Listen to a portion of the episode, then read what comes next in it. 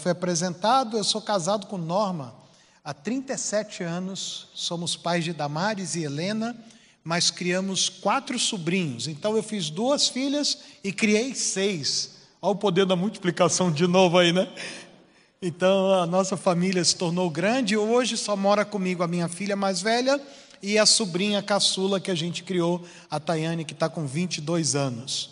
E moramos aqui no interior de São Paulo, em Pompeia, né? Porque lá no Rio de Janeiro tem interior, né? Aqui tem interior. Né? Eu sou do Rio de Janeiro, sou lá da Baixada Fluminense. Sou de Duque de Caxias, a terra que a galinha cisca para frente.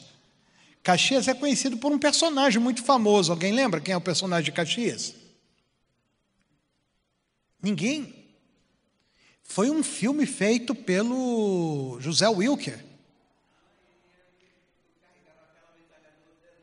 A Lourdinha. É o homem da capa preta. Tenório Cavalcante. Caxias ficou conhecido pelo Tenório Cavalcante. Mas o que vocês não sabem também é que o patrono do Exército Brasileiro é de Caxias. Luiz Alves de Lima e Silva, o pacificador, também conhecido como o Duque de Caxias. Então, já três pessoas famosas de Caxias vocês conhecem: o Tenório Cavalcante, o Luiz Alves de Lima e Silva, muito prazer, o terceiro sou eu. Brincadeira, né? Ai, ai. Vamos então conversar um pouco sobre heranças e herdeiros. Ah, a gente vai, vai tentar falar para os irmãos o que está acontecendo no nosso tempo no que diz respeito à nossa fé. Eu sou apaixonado pela língua portuguesa, também sou professor de língua portuguesa. E eu coloquei aqui: a palavra herança é um substantivo feminino, ah, que no, no termo jurídico, no vocabulário jurídico, significa a ação de herdar e de adquirir por sucessão. Também é o patrimônio, incluindo bens, direitos e dívidas. Atenção, você pode herdar dívida, viu? Nossa, vou ficar feliz, meu pai vai deixar herança para mim. Cuidado, pode ser só dívida, né? Deixado por alguém em razão do seu falecimento. Termo genérico, da genética, perdão, é aquilo que se transmite por hereditariedade. A minha filha mais velha, ela tem a mesma pintinha que eu aqui. Né? Você pega aquele retratinho, já viu é que as vós têm mania de fazer isso. Quando nasce o neto, ela pega a foto do filho quando tinha a mesma idade do neto e diz aqui, ó, cara de um focinho do outro. Não mostra assim, é bota aquela foto do pai, em preto e branco, geralmente, e a foto do neto para dizer que a cara de um focinho do outro. A gente herda as coisas por hereditariedade. E também, figurativamente falando, aquilo que foi transmitido pelos pais, pelas gerações anteriores, pela tradição, é aquilo que a gente conhece hoje como legado. A palavra herança no latim significa coisas que estão vinculadas, coisas que estão conectadas umas com as outras. E a palavra herdeiro é aquele que sucede na totalidade ou em parte da herança, seja por força da lei ou por testamento. Cada um dos filhos de um pai ou de uma mãe chega, vai apresentar quem são essas crianças aqui? São aqui, meus herdeiros. Os nossos filhos são os nossos herdeiros.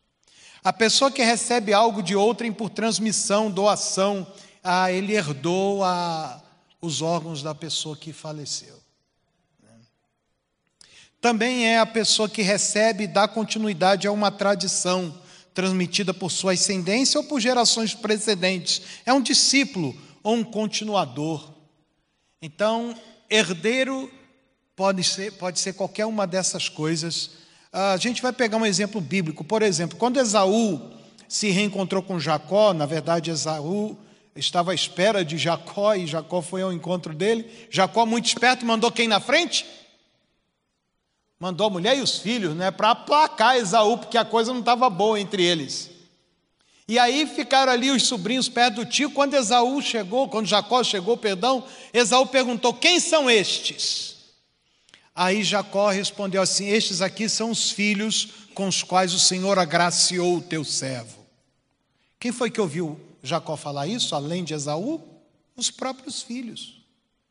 Eles cresceram e aí, quando Jacó desce para o Egito para reencontrar-se com José, José apresenta os netinhos, Efraim e Manassés.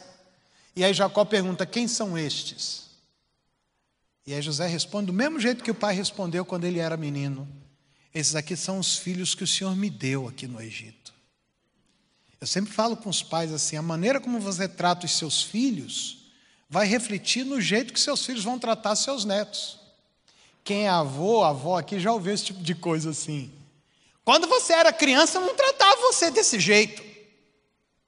Não tratava mesmo, você fazia pior comigo. Não é assim que os filhos falam? Né? Aí eles, a gente aperta os filhos, os filhos apertam os netos. Não faz assim com meus netinhos, mas você jogava mais pesado comigo. Foi assim que José aprendeu, ele aprendeu com o pai dele. O nosso ponto de partida para esse temerança herdeiro é o ponto de vista bíblico. Então vamos pegar lá desde o início. O povo de Israel foi levantado como herdeiro das promessas que Deus fez a Abraão. Se você abrir a sua Bíblia em Gênesis 12, verso 7, nós vamos ver a natureza dessas promessas. A primeira coisa que Deus promete para Abraão, ele promete um herdeiro. Ele promete uma descendência. O Senhor apareceu a Abraão e prometeu: É a tua descendência que darei essa terra. Deus fala para Abraão: Você vai ter descendente e vai ter herança para deixar para os seus descendentes. Lá no capítulo 13, verso 15, na continuidade da conversa, depois que Ló se separa de Abraão, Abraão recebe essa palavra de Deus: toda a terra que você está vendo, eu vou dar a você e a tua descendência. Só que tinha um problema. Abraão tinha promessa de descendente, de herança para o descendente, mas ele ainda não tinha. Ok, vou perguntar de novo aqui. Quem promete não responder a nada do que eu perguntar aqui? Ninguém? Então estou contando com vocês, tá bom? Ele tinha promessa de descendência e de herança, mas o que que Abraão não tinha? Herdeiro, assim fica melhor, né? Todo mundo participando. Ele não tinha herdeiro. No capítulo 15, verso 3, ele fala assim com Deus: Tu não me concedeste descendência, por esse motivo, um dos meus servos nascido na minha casa, Eleazar, será o meu herdeiro. Abraão, como não tinha filhos seus ainda, com Sara, ele ia pegar o seu, um escravo nascido em casa para ser o seu herdeiro. Para que haja sentido no tema herança e herdeiro, são necessárias duas coisas, são necessárias duas coisas: ter o que deixar como herança e ter alguém para receber a herança. Se não houver herdeiro, não há razão de ser da herança. Qual deveria ser a preocupação básica de Abraão? Preparar uma herança para sua descendência ou preparar uma descendência para quem deixar essa herança? Esse é um dilema dos nossos dias. Porque eu e você, nós somos gente que trabalha duro. Nós somos gente que está lutando pela vida. Nós somos daqueles que estamos hoje aqui no culto, mas amanhã a gente acorda cedo para ir trabalhar. Amanhã a gente encara, vocês, né? Eu não. Vocês encaram o trânsito de São Paulo. Amanhã vocês encaram as dificuldades do dia a dia, porque vocês estão trabalhando para conquistar alguma coisa para vocês e para os seus descendentes. Esse é um dilema moderno. Então aqui tem uma pergunta, vamos ler juntos essa pergunta? Trabalhamos Ok, vamos lá, todo mundo para ficar melhor. Vamos lá? Trabalhamos. Ou trabalhamos com afinco. O que, que a gente faz? Trabalha duro para conquistar uma herança para os filhos ou trabalha duro para preparar os herdeiros para a herança? O que, que a gente faz? O primeiro? As duas coisas? E quem não acha nada? Isso, a resposta é, é um tanto óbvia. O equilíbrio para praticar as duas coisas que não é fácil. Se a gente botar na balança de prato, nós vamos nos dar conta de que a gente está gastando muito mais tempo com, com a herança do que com os herdeiros. A paternidade será sempre um desafio para ser enfrentado e vencido. Eu escrevi um artigo chamado Tio de Mais e Pai de Menos. É um artigo que já rodou nesse Brasilzão, é site, revista, jornal, até jornal secular já reproduziu esse meu artigo. Eu digo mais ou menos o seguinte: quando eu era criança, e alguns de vocês são meus contemporâneos, quem me levava para a escola era minha avó. Eu fui criado pela minha avó e pelo meu avô. A maioria de vocês, quando era criança, foi levado pela mamãe para a escola, os que são meus contemporâneos. Quando a gente chegava na escola, a, a gente encontrava lá os colegas de sala e a professora, não é verdade, irmão? A gente entrava na sala e tinha professor. Alguns cantavam até aquela musiquinha. Saudamos a professora, bom dia. Não tinha esse negocinho assim? Tinha, a gente cantava. Só tinha diretora e mais nada. Eu, eu, eu morava no morro, eu sou de Caxias, né? Eu falei. Eu morava no morro, minha avó não tinha muita saúde para descer. Né? Então, quando eu cresci um pouquinho, ela ficava lá na ponta do morro e dizia: Meu filho, vai descendo e vai olhando que a vovó está aqui vigiando você. Eu ia descendo e olhando para trás. E ela disse: Quando você for virar a esquina, você dá um tchau para a vovó, que a vovó ainda vai estar tá aqui. Aí eu dava um tchau para minha avó. Sabe, eu estava muito longe, o morro era grande, mas eu tinha uma impressão de que quando a minha avó me dava o último tchau, eu acho que ela falava assim: Deus te abençoe. Era legal. Eu ia com a minha merendeira, aquela de plástico, lembra? Que a garrafa, a tampa era o copo. E sabe o que era a minha merenda? A gente era pobre de maré de si. Era pão com manteiga e açúcar enrolado no papel de pão. A gente comprava bisnaga, né? E minha avó cortava, era tanta gente lá em casa, e ela cortava uma bisnaga num tanto de gente que tinha de manhã. E eu levava um pedaço daquela bisnaga com manteiga e açúcar, era a minha merenda na escola. Quando eu voltava para casa, quem estava em casa? Minha avó. Hoje é um pouquinho diferente. Quem leva as crianças para a escola hoje? É o tio da van. Salvo algumas exceções, né? É o tio da van. Quando a criança chega na escola, quem está esperando? É o tio da portaria. Quando ela entra na sala de aula, quem está lá? É a tia que dá aula. Se ela faz bagunça, o tio do corredor chama atenção. Na hora do recreio, não é pão com manteiga e açúcar, ela vai na tia da cantina. Na hora que termina a aula, quem traz para casa? O tio da van. Quem está em casa esperando pela criança? É a tia que toma conta da casa, porque o pai e a mãe estão trabalhando para pagar a conta de tio e tia.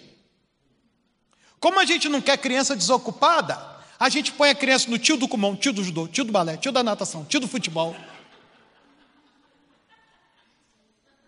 É tio demais e pai de menos. Ainda bem que somos crentes, amém, irmão? O povo de Deus é tudo diferente. A gente arruma as crianças no domingo e traz para a igreja e entrega para quem?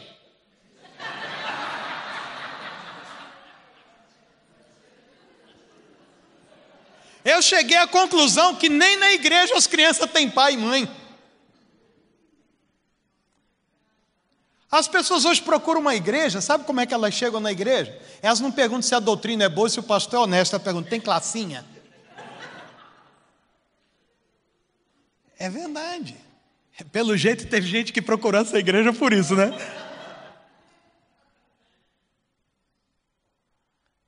Ai, ai. O que, que era mais fácil para Deus? Dar um filho para Abraão ou preparar um pai para Isaac? Que, que vocês acham? O que, que era mais fácil para Deus? Dar um filho para Abraão. Então, por que da demora de nascer Isaac? Porque tinha que preparar um pai para ele. Se você olhar a história de, de Abraão, eu, eu não quero entrar em detalhes aqui, mas você sabe quando foi que Sara engravidou?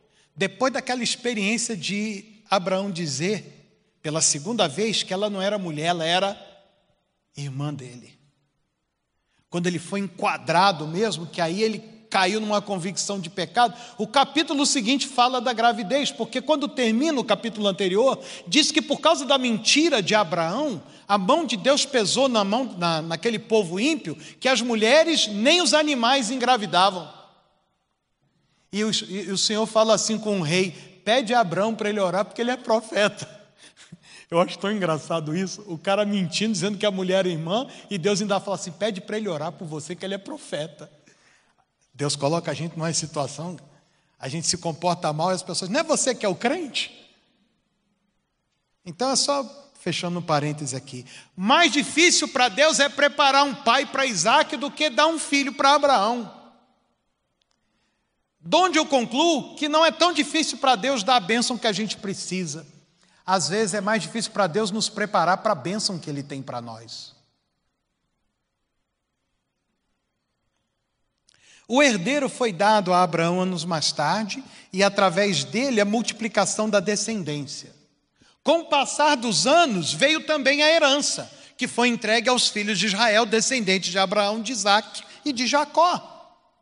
Essa terra que foi dada sob juramento não foi dada de mão beijada, eles tiveram que trabalhar duro, guerrear, desapossar a terra dos moradores de lá. Ela foi conquistada duras penas pelos que atravessaram o deserto por 40 anos e cruzaram o Jordão a pé enxuto.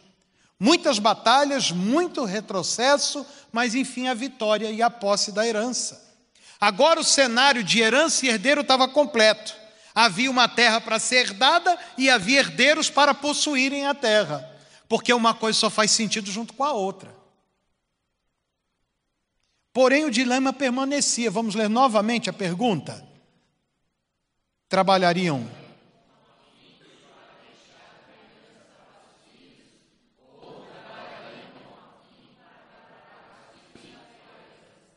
porque agora tem os herdeiros e tem a terra a ser herdada. Aonde que se coloca energia? Aonde que a gente gasta tempo? Aonde que aqueles que foram libertos dos 430 anos de escravidão no Egito, 40 anos de deserto, aonde que esse povo ia colocar a energia deles? Trabalhar para possuir a terra ou preparar os seus filhos para possuírem a terra depois de conquistada? Quando a gente lê o livro de Josué, a gente vai descobrir o seguinte: que eles trabalharam duro pela conquista da herança. O livro de Josué relata batalha após batalha. Relata a conquista da terra e a divisão da terra e a posse da terra. A ponto de Deus falar assim: olha, vocês já estão satisfeitos com o que herdaram, mas ainda tem muita terra para ser conquistada, ainda tinha mais herança para ser possuída. Os filhos desses que pelejaram herdaram casas que não edificaram, é assim que diz lá. Herdaram plantações que eles não plantaram, até gado que eles não criaram. Eles receberam uma herança completa. A pobreza que aquele povo experimentou no Egito cedeu lugar para a abundância, para a fartura. Nós, muitos de nós que estamos aqui, Somos filhos e netos de gente que sabe o que é a pobreza, é ou não é verdade? Nós que estamos sentados aqui, somos filhos e netos de gente que talvez não tenha concluído nem o ensino fundamental. Nós que estamos aqui, somos filhos e netos de pessoas que a mão mostra mais do que a carteira profissional o que, que eles faziam da vida trabalhavam duro. O meu avô foi carroceiro. Ele era lagoano e estava descendo para vir para Rio de Janeiro e São Paulo, mas ele parou lá no Espírito Santo, a terra do Eliseu, descobri que Eliseu é capixaba. Ele parou lá no Espírito Santo, em Colatina, e conheceu uma colatinense muito bonita, a minha avó, filha de portugueses e índios.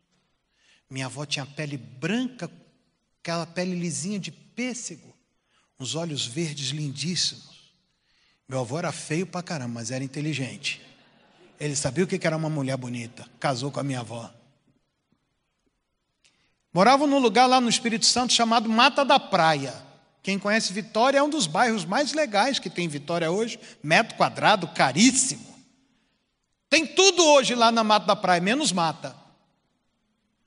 Ali era uma mata, uma vegetação de restinga, e o meu avô cortava madeira para fazer lenha para levar para o bairro de Santo Antônio, que era o bairro populacional daquela época em Vitória, o centro e Santo Antônio. E ele levava de carroça.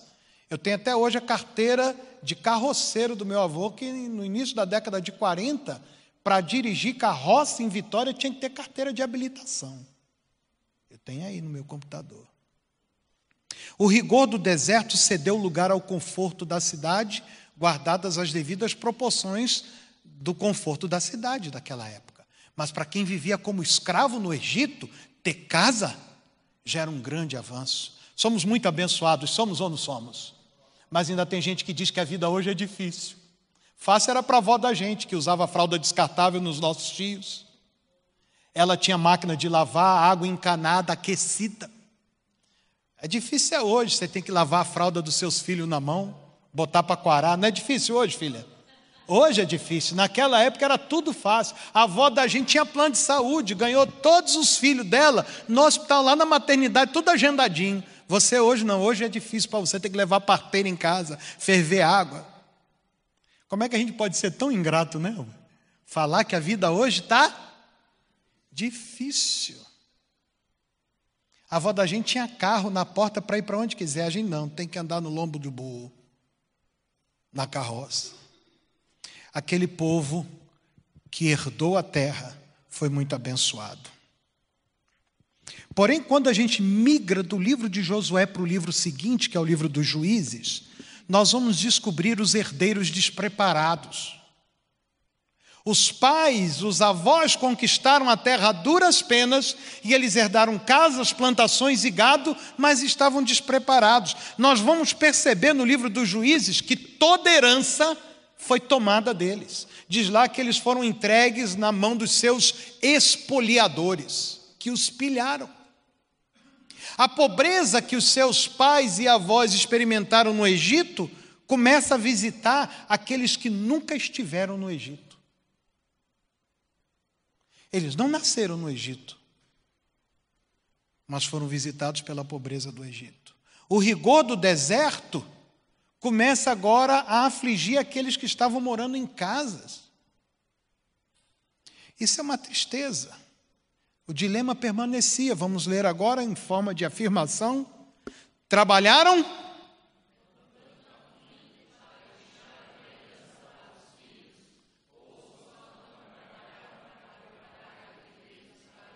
Eu tinha que ter tirado o ou, né? Esse ou está fora do lugar, né?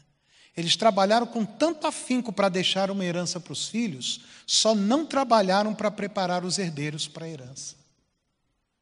Esse é o dilema dos nossos dias. Em 1988, eu estava em Belo Horizonte numa conferência missionária da Operação Mobilização e tinha lá um sul-africano cadeirante, Jonathan McEnroe. Ele ficou paraplégico porque o jipe que ele estava andando no deserto capotou numa duna e ficou em cima dele durante vários dias até ele ser localizado no deserto. Junto com ele estava um inglês chamado Norm Brinkley. E eles estavam falando sobre a, a igreja na Europa, a frieza que já estava graçando no meio do povo cristão na Europa de forma muito dura. E na década de 80, o Brasil era um país vibrante no Evangelho. A gente tinha menos crentes do que tem hoje, mas era um povo vibrante. A gente evangelizava com garra, a gente ia para a praça. Quem já pregou em praça pública aqui? Ai, olha quanto crente pregou em praça pública. A gente distribuía folheto na rua, não era assim, camarada? A gente pegava a mocidade, hoje a mocidade vai evangelizar na rua, a gente. Distribuía folheto. Eu falei assim: como é que pode um negócio desse? Eu não consegui entender há 30 anos atrás como é que os nossos pais espirituais estavam vivendo frieza espiritual. Até o dia que eu botei o pé na Inglaterra. Eu fui visitar a igreja de John Wesley, que só virou um lugar de visitação. Está lá, vazia. Eu fui em Oxford e eu preguei num culto de brasileiros na igreja do Bunyan, aquele que escreveu O Peregrino, que aliás foi o primeiro livro cristão que eu li quando eu me converti. A igreja dele hoje é alugada para latinos, indianos e uma outra etnia lá que eu não sei. Não tem inglês reunido na igreja do Bunyan, que escreveu o livro Peregrino. Mais tarde, eu vou a Boston e e um pastor metodista brasileiro, pastor Juarez, me leva para ver alguns templos metodistas, catedrais lindíssimas, com aqueles vitrais coloridos, sendo alugadas e vendidas nos Estados Unidos. Como é que pode um país que tinha uma herança espiritual tão grande não ter herdeiros para dar continuidade a essa herança espiritual? É aqui que entra a nossa mensagem para nós brasileiros hoje. Nós temos um dilema. Nós estamos trabalhando muito duro para deixar uma herança para os nossos filhos. Precisamos saber quanto esforço nós estamos colocando para preparar os nossos herdeiros. Mas sabe o que é pior? Você lê o livro dos juízes, o tabernáculo ainda estava em pé. Eles tinham sacerdócio, eles tinham as festas, eles tinham os sacrifícios. Toda vez que nascia um menino, eles ainda circuncidavam o menino. Os altares e os memoriais estavam de pé. Então eles tinham a religião, eles, eles tinham a liturgia, eles tinham os preceitos da lei, eles só não tinham a fé em Deus. Pega aí a sua Bíblia no livro dos Juízes e lê junto comigo, por favor. Capítulo 2. Veja um relato que é dado a respeito dessa geração. Juízes, capítulo 2, verso 10. Depois que toda aquela geração, qual geração? A de Josué e dos seus contemporâneos. Depois que toda aquela geração morreu, foi reunida a seus antepassados, surgiu uma nova geração que se esqueceu do Senhor e das orientações e dos grandes feitos do Senhor em benefício de Israel. Há uma versão da Bíblia que diz assim: depois dele se levantou uma geração que não sabia quem era Deus, nem o que Deus tinha feito. Sabe quem era essa geração? Essa geração era a geração filha e neta daqueles que atravessaram o deserto, que todo dia de manhã colhiam maná. Essa geração é a geração subsequente àquela que, no rigor do deserto, no calor, tinha uma nuvem cobrindo. Era aquela geração que, no, na inversão térmica do deserto, à noite, tinha uma coluna de fogo para aquecê-los e iluminá-los à noite. Foram aqueles que viram a mão de Deus fazendo sinais e prodígios. Eles eram filhos e netos daqueles que atravessaram o Jordão a pé enxuto. E eles não sabiam quem era o Deus dos seus pais e dos seus avós. Eu faço uma pergunta: o que, que faltou para essa geração que tinha casa, plantação herança, religião, fé, preceitos, o que, que faltou? A nossa igreja hoje é composta de pais e mães que trabalham duro para prover o melhor para os seus filhos. É ou não é? Não é a sua melhor motivação para acordar em dia de chuva e trabalhar? Porque você tem compromissos? Porque você tem responsabilidades? Você que é dessa igreja, você tem conservado a sua fé e você tem se esforçado para praticar a sua fé com fidelidade. Vocês sabem quem é a fonte de tudo que vocês são e de tudo que vocês têm. Vocês sabem que a força que vocês têm para levantar de manhã para trabalhar é o Senhor quem dá, é ou não é verdade? Vocês sabem que a habilidade que vocês têm no trabalho que vocês fazem também é dádiva dele. E que o resultado do trabalho, por mais que você tenha suado, também é bênção dele sobre a sua vida. Nós somos essas pessoas da igreja.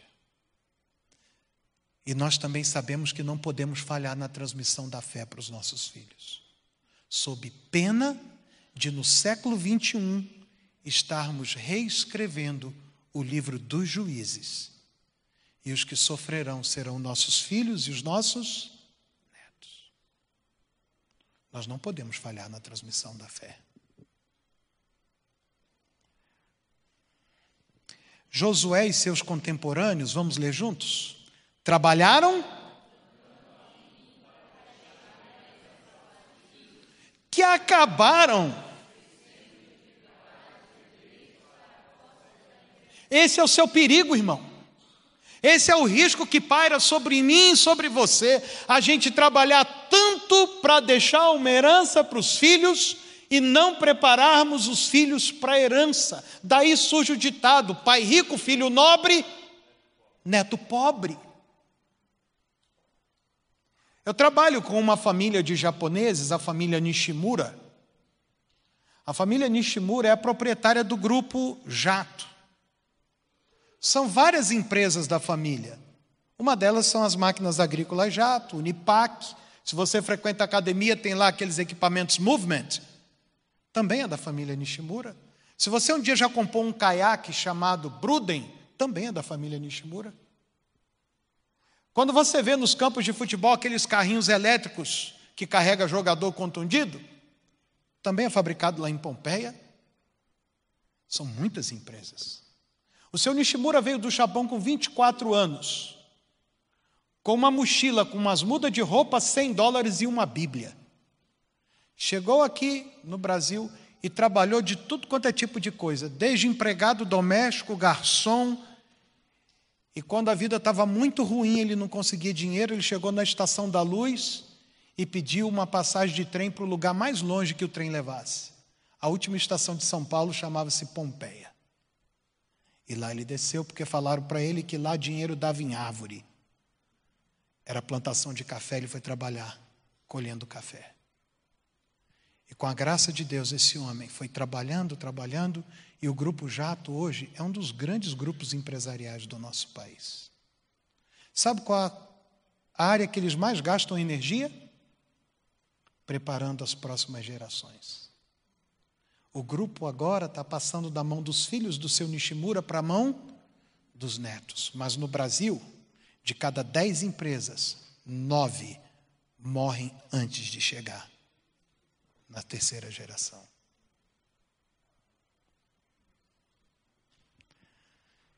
Josué e seus contemporâneos trabalharam duro para desalojar os moradores da terra, mas não gastaram tanto tempo preparando seus herdeiros. O que, que como pai, nós devemos fazer? Nós temos que aprender o que, que é a verdadeira riqueza qual é a verdadeira herança que nós temos que deixar para os nossos filhos e também precisamos aprender como preparar os nossos herdeiros para possuírem a herança que nós avaliarmos como a mais preciosa para deixar para eles. A minha mulher é uma mulher que deu muita sorte, não porque casou comigo. Ela é a quinta geração de crentes na família dela. A tataravó dela se converteu lá no interior de Minas Gerais, quando os ingleses vieram para o Brasil construir as, as, as linhas de trem. E aí, a maioria desses trabalhadores ingleses eram cristãos, muitos irmãos darbistas. E eles, em cada cidadezinha de Minas Gerais, iam abrindo pequenas igrejas chamadas Casa de Oração. E a tataravó da Norma se converteu numa dessas igrejas. A bisavó da Norma já era casada, a Ana, e morava em outra cidade. Uma morava em Cisneiros, a outra morava em Recreio. E as duas se converteram, uma sem saber da outra. Italianas, família Finamori. E se converteram, a filha se converteu sem saber que a mãe tinha se convertido e vice-versa. E tinham medo de contar uma para outra. Porque naquela época dizer que era crente não dava ibope, nem voto. Mas aí uma foi visitar a outra e disse: Eu preciso contar uma coisa para você. E a outra disse: Eu também tenho que contar uma coisa para a senhora, mãe. Então conta você primeiro, conta você primeiro, e naquele deixa que eu deixo. Uma falou: Eu preciso dizer agora para você, minha filha, que eu sou das crenças. E a filha ficou emocionada e disse: Mamãe, eu também sou das crenças. E as duas se abraçaram. E o evangelho entrou na família da minha mulher há cinco gerações atrás. As minhas filhas são a sexta geração de crentes na família. E eu sou a oliveira brava, né? o jambuzeiro que foi enxertado na oliveira. Muitos pastores, missionários, muitos diáconos de igreja, muitos que arrumam confusão na igreja, mas tudo crente, na família da minha mulher. Mas há duas gerações atrás começou a se acender uma luzinha amarela. Alguns pararam de ir na igreja. Alguns se desviaram. Alguns não prosseguiram a fé da família. Alguns entraram em Hebreus 10, 25. Não deixeis de congregar-vos, como é costume de. Alguns, eu não preciso ir para a igreja, porque sou para ser crente. E hoje a luz está acesa, porque tem uma herança para ser deixada, mas em algum momento houve uma falha no preparo dos herdeiros. Nós não podemos permitir que isso aconteça conosco, amém, irmãos? Temos que trabalhar duro pela herança, mas temos que, de igual modo, trabalhar duro pelos herdeiros. que, que é isso? Qual é o teu nome, rapaz? Lorenzo. Gosta de churros? Hã?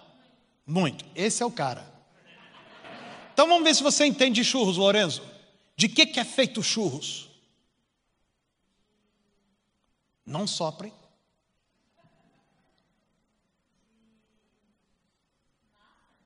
Ó! Oh. Mamãe, ajuda o Lorenzo. Ó, oh. o cara está no caminho. O churros é feito de farinha de trigo, água, sal, açúcar. Alguns mais caprichosos para a massa ficar mais macia, põe leite. Depois você faz a massa, está pronto churros. O que é está faltando? Fritar. É, você põe na maquininha, faz aquele formatinho e frita. Está pronto churros? O que é está faltando? Não, não, não, não, nada de recheio ainda açúcar e canela, ele tira ali, escorre passa. Você sabe que tem muito pai e mãe que só cria filho no açúcar e na canela. Que roupa é essa? Essa música aqui em casa você não ouve. E esse bagulho pendurado na sua orelha, parece uma manilha. A gente fica muito preocupado com o lado externo, com a canela e com açúcar. Mas qual é, Lourenço, meu camarada, qual é a melhor parte dos churros? É o recheio. É o recheio. Com o que, que o pai e a mãe têm que se preocupar? Está todo mundo comigo lá na carrocinha de churros? Está visualizando? Você pede os churros, o cara pega os churros, encaixa no canudinho e começa a rechear. Agora, muito bem, tem um verbo. Qual é a palavra que você fala na hora que ele está colocando o recheio? Capricha. Capricha no que? Na farinha de trigo? No óleo da fritura? No açúcar e na canela? Capricha no quê?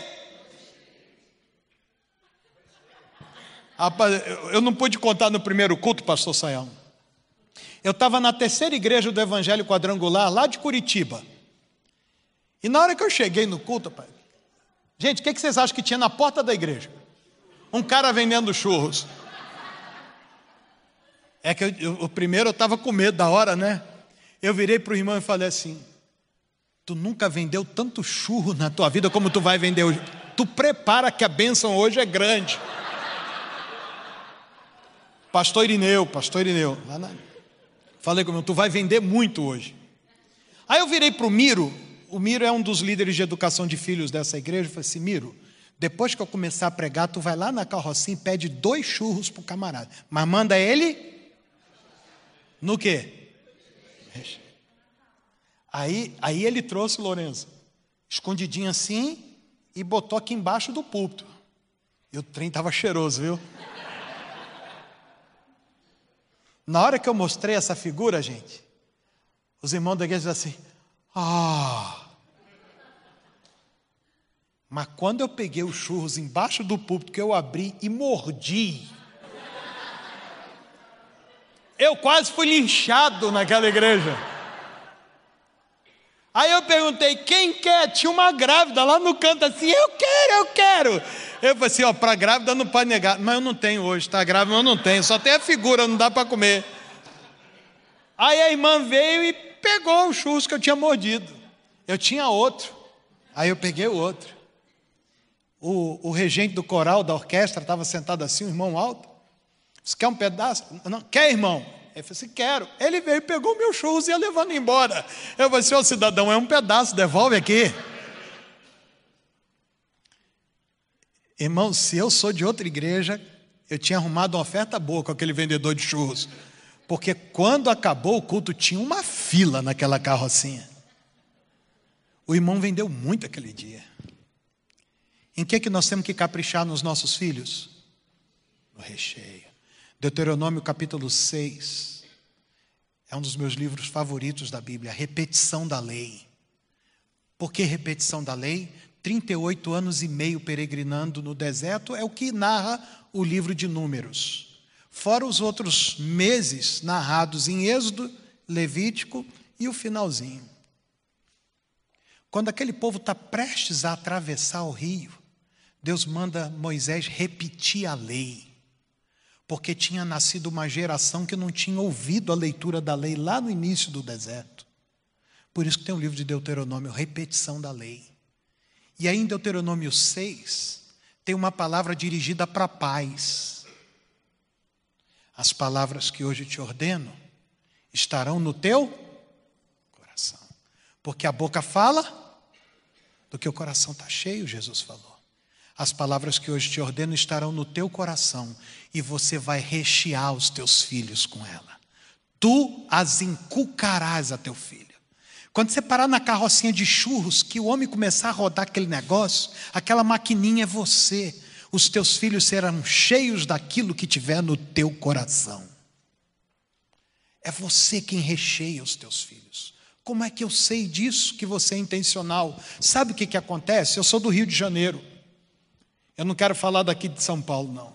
Mas lá no Rio de Janeiro, quando um pai tem um filho, antes do filho sair da maternidade, o cara é flamenguista. O que, que ele compra para o filho? Ele compra a camisa do Flamengo, pequenininha, e leva para onde? Porque ele diz: meu filho vai sair da maternidade com o uniforme do Flamengo. O menino sabe de alguma coisa dessas maldades?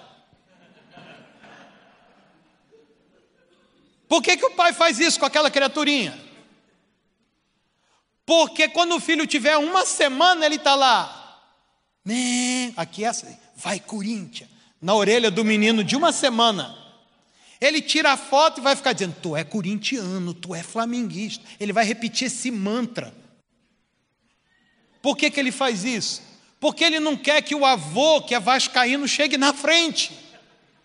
Ele não quer que o tio, que é palmeirense, chegue na frente, porque você, irmão e irmã, vocês vão repetir para os seus filhos aquilo que for importante para vocês.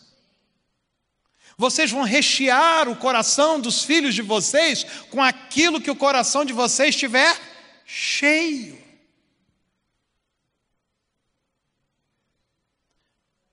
Minha avó, que eu falei, aqui ela já estava bem velha. Bonita minha avó. Pele lisa. Olho verde. Minha avó tinha mão linda.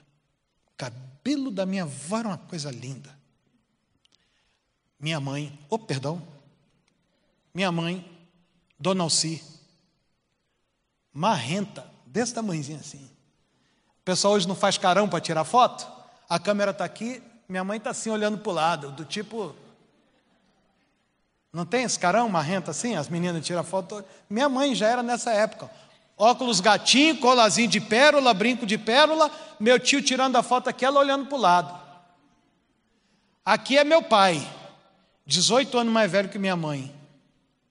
Meu pai lutou na Segunda Guerra Mundial. Perdeu um pulmão lá na guerra.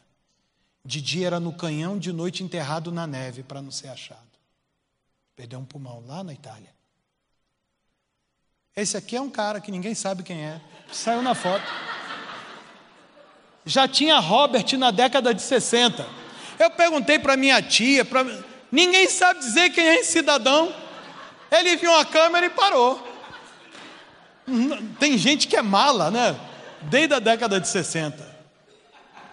Lorenzo, esse aqui sou eu. Já era bonitinho desde neném, não era, Lorenzo? Meu pai, eu só tenho essa foto com meu pai, não tenho nenhuma outra mais. Meu pai morreu quando eu tinha um ano e meio. Nessa época aqui, descobriram, eu estava com febre e diarreia. E na época, tinha uma doença que estava matando muita criança no Brasil e na Índia: poliomielite, paralisia infantil. Eu tive paralisia infantil.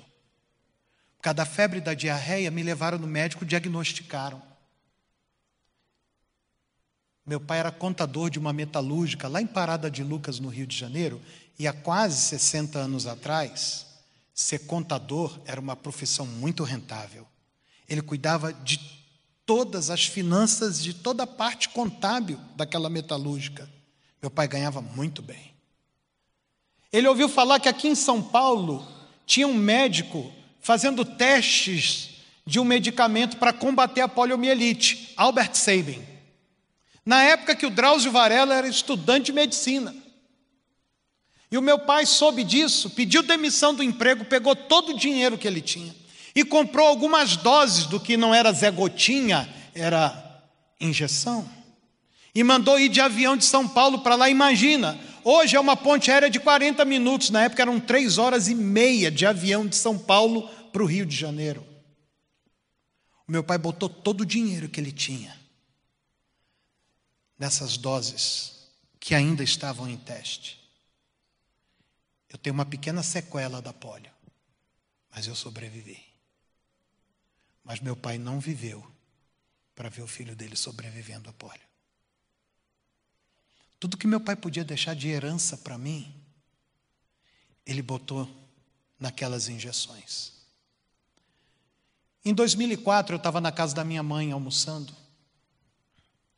E eu não gosto de comer com aqueles garfinhos pequenos. Aqueles garfinhos que você põe cinco grãos de arroz, cai dois de um lado, dois do outro, fica um grão. Não tem aqueles garfinhos assim? Eu gosto da ferramenta. Sabe a ferramenta? Aquele que você põe vem mesmo, como diz o pastor Jeremias lá, vem na sustância, né? Que você põe comida e vem comida. Eu estava comendo na casa da minha mãe e falei assim: mãe, esse garfo é velho, a senhora tem ele há um tempão. E ele, ele é grande. Minha mãe falou assim: ainda foi o seu pai que comprou. Eu estava com 42 anos. No mínimo, 40 anos tinha esse garfo. Minha mãe falou assim: Eu só tenho seis garfos desses, não tem mais nada. Eu estou pensando em jogar fora e comprar um faqueiro novo. Eu falei para minha mãe: Não, mãe, faz isso não. Dá para mim. Hoje, quem vai na minha casa, eu tenho uma cristaleira na sala da minha casa, onde eu guardo todas as coisas que são importantes na minha história. É o meu memorial eu guardo alguns itens para contar as histórias de Deus na minha vida e na vida da minha família. Lá dentro estão seis garfos desse aqui. Essa é uma foto original dos garfos do meu pai. Meu pai não viveu tempo suficiente para deixar mais nada para nós. Ele não era casado com minha mãe. Preciso colocar isso para vocês. Minha mãe morreu é, Deixou três filhos. Mas minha mãe nunca foi casada. Eu não tenho nada material do meu pai. Mas cada vez que eu olho esse garfo, esse garfo fala uma coisa do meu pai. O meu pai me amava tanto que ele desfez de tudo que ele tinha para salvar a vida do filho dele. Sabe de uma coisa? Vai chegar um tempo na vida dos filhos de vocês que o que você deixar para ele de material não vai fazer tanta diferença. Mas as coisas que realmente tiverem valor vão deixar marcas profundas na vida do seu filho. As coisas que têm mais valor são aquelas, e você sabe, isso virou lugar comum, são aquelas que o dinheiro não compra. A melhor herança que você pode deixar para o seu filho não é contabilizada em número, ela é contabilizada no âmbito do coração. Portanto, a mensagem herança e herdeiro só faz sentido se você gastar tempo suficiente para deixar herança e tempo suficiente para preparar herdeiro. Mas pensa bem que tipo de herança você está deixando para o seu filho o Senhor há de gerar em nós o entendimento do que é de valor eterno para ser deixado para os nossos filhos. E também a visão e a esperança de que a nossa herança é linda. A Bíblia diz que é para a gente não ajuntar na terra tesouros que podem ser roubados pelo ladrão, que a ferrugem e a traça corroem, mas é para a gente ajuntar tesouros no céu, onde ninguém pode tocar. Você, pai e mãe, precisa aprender realmente o que é de valor para deixar para os seus filhos. Nós estamos gastando muito tempo juntando coisa que a ferrugem consome, que os ladrões podem roubar e que não vão durar a eternidade toda. Precisamos gastar mais do nosso tempo investindo nas coisas que vão durar uma vida inteira e até a eternidade. Eu lembro a minha filha caçula nasceu. Eu pegava a Helena no colo E eu ficava cantando para Helena. Cristo, nome glorioso, precioso Salvador, belo Senhor. Emanuel, Deus conosco, palavra viva, meu redentor. E ela dormia no meu colo ouvindo esse hino, esse cântico. A minha filha Damares era pequenininha. E um dia teve lá em Caxias uma apresentação do Rebanhão. O Janires ainda era vivo. E eu fui para a praça com a minha filha com três para quatro aninhos. E o Janir estava cantando uma música dele. Dentro de você mora um coração pequenininho, frágil, como bolha de sabão, que está cansado de tempestades e vulcões, muitos invernos e poucos verões. Está cansado do gosto do fel. Jesus é mais doce que o mel. Eu estava cantando essa música junto com Janires e eu olhei para o rostinho da minha filha, Damares. Ela estava com os olhinhos fechados e uma lágrima rolando no, no rostinho dela. Não tem coisa melhor para mim como pai, de saber que a melhor herança que eu estou deixando para as minhas filhas é a fé em Cristo plantada no coração delas. Eu li num livro do James Dobson que eu conseguiria suportar a dor de perder uma das minhas filhas aqui mas eu não conseguiria suportar um só dia na eternidade sem as minhas filhas. Paulo escreveu dizendo: se a nossa esperança em Cristo se limita apenas a esse mundo, nós somos os mais miseráveis de todos os homens. Nós temos que preparar sim uma herança para os nossos filhos, mas que ela seja em primeiro lugar espiritual, algo que não pode ser roubado no coração. E temos que preparar, sim, os nossos filhos para a herança que estamos deixando para eles. Está claro para todo mundo? Não é um grande desafio da nossa geração? Se eu perguntar aqui quantos de vocês conhecem alguém na sua família ou na família de algum amigo que já tem um membro desviado, levante o seu braço. Olhe em volta.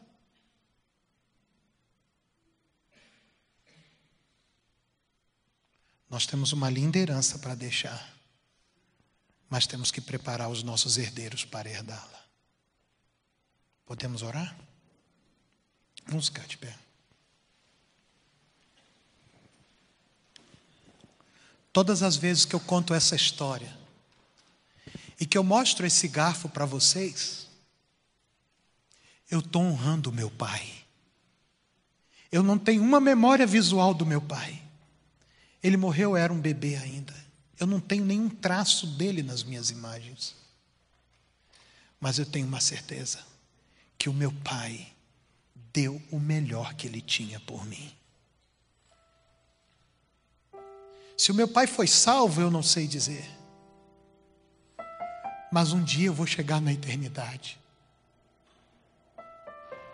Eu quero encontrar muitos irmãos muitos pais e muitas mães com seus filhos,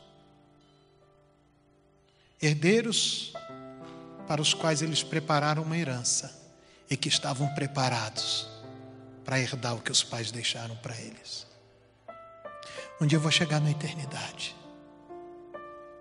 E a coisa que mais vai alegrar o meu coração é poder estar na eternidade com a Damares e com a Helena. Ter preparado as minhas filhas para amarem a Jesus e servi-lo de todo o coração. Coloque seu coração nisso, irmã. Coloque seu coração nisso, irmão. Uma herança e herdeiros preparados para recebê-la. Feche seus olhos, vamos orar. Pai amado, muito obrigado por essa manhã.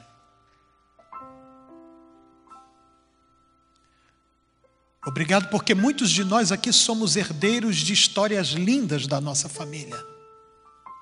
A gente fala com muita alegria, muito orgulho no coração, de sermos filhos de quem somos, netos de quem somos, e das riquezas que eles deixaram para nós.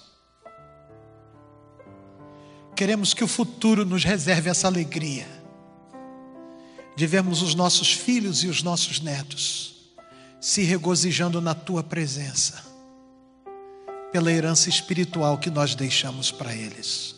Uma fé viva, poderosa, alicerçada nas histórias que nós contamos e nas experiências que eles mesmos viveram com o Senhor. Eu quero abençoar essa igreja e as famílias que aqui se reúnem. Que nenhum dos nossos se perca. Que a nossa herança não se perca. Que a história da nossa família não seja interrompida nas questões de fé, mas que ela se multiplique pelas gerações por vir até o dia da eternidade. Se alguém aqui já tem um filho, filha, algum parente próximo afastado dos teus caminhos, faz por eles o que o Senhor fez no livro dos juízes, porque a tua palavra diz que o Senhor levantou um libertador que os livraram das mãos dos seus opressores. Livra os nossos filhos, livra os nossos familiares, liberta-os da mão do opressor e traze-os de volta aos teus caminhos, Senhor que as crianças e os jovens filhos dos teus servos caminhem na tua presença. Que eles sejam, em primeiro lugar, alegria ao teu coração, mas também alegria ao coração de seus pais e avós. É a minha oração nessa manhã, nesse início de tarde, em nome de Jesus. Amém.